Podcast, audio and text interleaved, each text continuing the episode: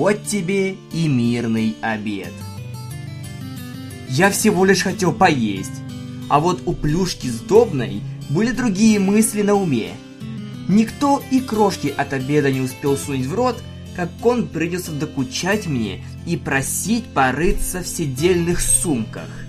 И будучи доброй личностью, я решил, что бурчащий животик может и потерпеть пару минут, во время которых я рылся в своих запасах, полезно предоставленных мне Зекорой. И откровенно скажу, я вроде как не уделил должное внимание тому, чем она меня снарядила. Ее рифмы с чтением времени оказывают гипнотический эффект, и я просто завис тогда. Короче говоря, не слишком поздно. Я начал все распаковывать. Горшки и банки, склянки и бутылки с зельями, небольшие бумажные конвертики с порошками. Все было выложено и разложено на земле. К счастью для меня, Зекора написала ко всему маленькие удобные приписки с объяснением эффектов. В рифму. Эта сумасшедшая зебра определенно обожает рифмы. Последним, что я вытащил из сумки, была небольшая красная вычурная стеклянная бутылочка. Я собирался прочитать этикетку на ней, как вдруг меня посетила мысль. «Эй, можно гипотетический вопрос?» – поинтересовался я у нетерпеливого жеребенка. «Предположим, что я тебе излечу. Не начнешь ли ты причинять беспокойство нашей группе? Например, пытаться арестовать меня или еще чего. У нас численный перевес. Шестеро против одного. И твои друзья доказали, что могут заступиться за тебя. Так что, думаю, я не буду тебя арестовывать. Но все же буду пытаться изо всех сил уговорить тебя мирно вернуться вместе со мной. Прохрипел он вернувшимся хриплым голосом. Что же, это будет докучающе. Вздохнул я, после чего прочел приписку на сосуде. Ну и ладно, не повезло. Нет у меня противоядия от ядовитой шутки. Сообщил я ему, тут же налепив на себя широкую улыбку в попытке подбодрить же ребенка. Да и вообще, в виде малышки ты гораздо милее. Он посмотрел на меня, пока я убирал красную бутылочку в сумку и после собирал обратно все, что выложил. «Я тебе не верю», выдал он. Что? Дай мне посмотреть последнюю бутылку. Ну и ладно, но... Я же гору вещей назад сложил. Ты правда хочешь, чтобы я повторно все распаковал? Он быстро буравил меня ледяным взглядом, после чего двинул к остальной группе, где Флаттершай выдала ему бутерброд. Пожав плечами, я положил все назад и присоединился к остальным за обедом. Через несколько минут Плюшка сдобная покинул нас, отправившись в дамские кустики. Мои слова, не его. Я не слишком парился об этом, пока не услышал вскоре шорох за спиной. Я развернулся, приметив торчащий из верха сидельной сумки зад маленькой кобылки. «Эй, что ты там удумал?» – вопросил я встревоженно. «Я воспользуюсь этим», – заявил Плюшка, выудив на свет красную бутылочку. «Не могу более терпеть то, что я маленькая кобылка».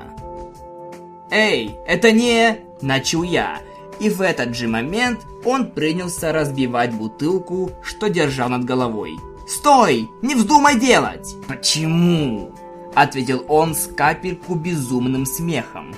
«Не хочешь, чтобы я расколдовался?»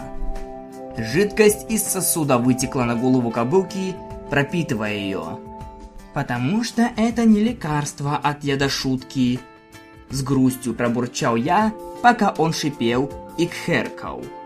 А флакон духов, который Зекора передала мне, в подарок Скайджи. «Чего?»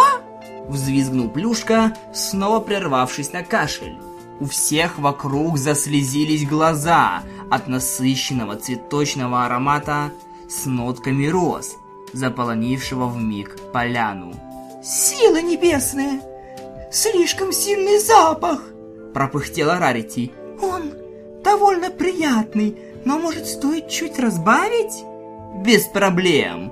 отозвался я, тут же вылив ведро воды на голову перхавшему жеребенку. «Эй!» – слабо скрипнул он. «Не-а, тебе нужен душ, приятель!» – произнес я, медленно со все еще слезящимися от цветочного амбре глазами. Вздохнув, Твайлайт отложила еду в сторону и обернула бедного кобылку коня магическим полем, потащив к реке. А мы сидели узким кругом в неловкой тишине, продолжая обедать и тщетно пытаясь сделать вид, что рядом с нами не окунали систематически в воду сквернословящую мелочь. «Что же?» – протянул я. «Бутерброды отличные. Кто их сделал?» Я перед тем, как мы отправились пролепетала Флаттершай, вздрагивая от довольно изобретательных ругательств в адрес Твай. Ага, а я, кажется, ощутил едва заметный привкус скотного двора. Ну, они великолепные, ляпнул я, шумно пожевывая. Более того скажу, просто объедение, Флаттершай, просто объедение. Громко отчеканила Эпплджек, сумев по большей части заглушить переполненную метами тираду в отношении родословной Твайлайт. Да, вполне. И можешь цензура, себя цензура, и кактусом ты цензура. Пролетела над нашей лаунж-зоной. Не зная, о чем говорить, мы просто сидели сложа копыта, пока не вернулась Твайлайт. Ясное дело, злая как собака, свалив на нас мокрого и угрюмого плюшку сдобную. «Жуй!» — рявкнула она, телекинезом отправив бутерброд в рот малышки. «Используй свой рот не только для брани!» Плюшка выплюнул еду и вдохнул побольше воздуха в легкие, без сомнений готовясь к очередной филиппике, с демонстрацией множества хитроумных способов использования ругательных слов для описания пони. «Либо у тебя во рту будет бутерброд, либо этот кусок мыла!» Заткнула мрачно Твайлет малышку. Плюшка рассмотрела мыло, парившее в магическом захвате Твай, после, переведя взгляд, обратно на нахмуренную единорожку. Он выдохнул и выбрал более мудрый и вкусный вариант. С двумя злившимися друг на друга пони наш перекус прошел не сладко и в попыхах. Я запрягся в носилки с Дэши. Везучая Пегаска все проспала. Остальные сложили вещи, и мы снова отправились в дорогу. Я не буду вас утомлять деталями нашего путешествия из леса. Наверное, Вечно Дикий Лес осознавал, что пятеро кобыл и я шли, представляя собой самую крупонадирательную концентрацию очешуенности во всей Эквестрии, и решил не связываться с нами более. На другой стороне леса располагались степи да камни. Серые равнины расстилались, насколько хватало глаз, с одной лишь небольшой горой в отдалении – это была странная на вид скала, торчавшая из земли словно палец, указывавший в небо. Высокая и узкая, не сочетавшаяся с плоской пыльной равниной. Пик путников, удостоверилась Твайлайт с удовлетворенным видом, убрав карту. Замок Скайджи должен находиться у его основания. Нам нужно добраться туда до полудня завтрашнего дня. «А мы не можем продолжить идти?» – возразил я. «В смысле, он прямо здесь. Мы сегодня можем до него добраться». «Солнце уже садится», – заметила Эпплджек. «И пик порядочно далеко от нас. Мы дойдем до него только ранним утром, даже если будем идти всю ночь. Я предпочла отдохнуть, прежде чем встретиться с... Чем бы нам не пришлось там по прибытию встретиться?» «Я совершенно согласна», прибавила Рарити. «Мои копыта болят от всей этой ходьбы. Отдых будет более чем кстати». Мы решили остановиться вблизи Вечно Дикого, богатого на воду и дрова, разбив лагерь у границы леса. Вскоре мы разожгли костер и уселись тихо вокруг него. Твай и Плюшка по-прежнему не разговаривали, а их угрюмость более-менее заражала остальных из-за нехватки веселых моментов. «Слушайте, а почему бы мне не рассказать вам немного больше о себе?» – предложил я, решив попытаться снять напряжение. «Я могу поведать вам о своей учебе, университете, или о вещах, что делал будучи ребенком, или...» Я захлопнулся с опаской, оглядевшись. «Что случилось, Пинкс?» – поинтересовалась Эпплджек. «Просто Каждый раз, когда я пытаюсь поведать вам о своем прошлом, случается что-то странное. Походу, я ожидаю того, что нечто выскочит из леса и нападет на лес или еще чего. Всего лишь случайность. Коротко отрезала Твай, пока еще горячившаяся из-за того, что ее назвали Цензура дочерью Цензура Мантикоры не так давно. Я считаю, что мы должны узнать побольше о тебе. Ладно, уступил я, решив испытать судьбу. Так, с чего бы начать? Родился я одним холодным зимним днем. Блак? А ну слезь меня, лакрица спятившая! Зазвучал голос за моей спиной, и я вздохнул, отметив без надобности. Дэш проснулась. Мы провели некоторое время, поднимая на ноги сонную пегаску, и в первую очередь она извинилась и пьяной походкой направилась в ближайшие кусты, чтобы позаботиться о кое-каких делах. Через минуту она вернулась, очевидно, гораздо более сосредоточенная. Намного лучше. Вздохнула с радостью пони. Есть чего пожевать. Стоп. А что это воняет цветами? Плюшка сдобная лишь глазел на нее, пока Флаттершай передавала ей бутерброд. Пинки Парень была... был готов рассказать свою историю, произнесла Твайла, чуть улыбнувшись из-за шуточного прозвища. Бр. Афа! Нафиай! Сказала Дэш с набитым ртом. Я выдохнул, попытался еще раз, и святые небеса, мне это удалось. Не буду томить вас фактами из своей жизни. Но пони я рассказал очень много о том, каково это расти человеком. И будучи самим собой, я не мог не поведать о некоторых более занимательных приключениях. Может я приукрасил их, может нет. Честно, я и не помню, делал ли я это или нет. Слишком погрузился в описание. К примеру, мы были настолько уверены в том, что это медведь-убийца или поехавший маньяк с топором, что тут же рванули оттуда. Излагал я один момент из истории о пошедшей наперекосяк дворовом кеппинге. Все пони, даже плюшка сдобная смотрели на меня с широкими глазами. Мы добежали до крыльца, врубили свет и до чертиков перепугали енота, когтями рвавшего наш мини-холодильник. «Енот? Вы, ребята, испугались какого-то енота?» Фыркнула Рейнбоу Дэш. «Эй, в кромешной тьме енот оказался огроменным, а воображение сделало все остальное».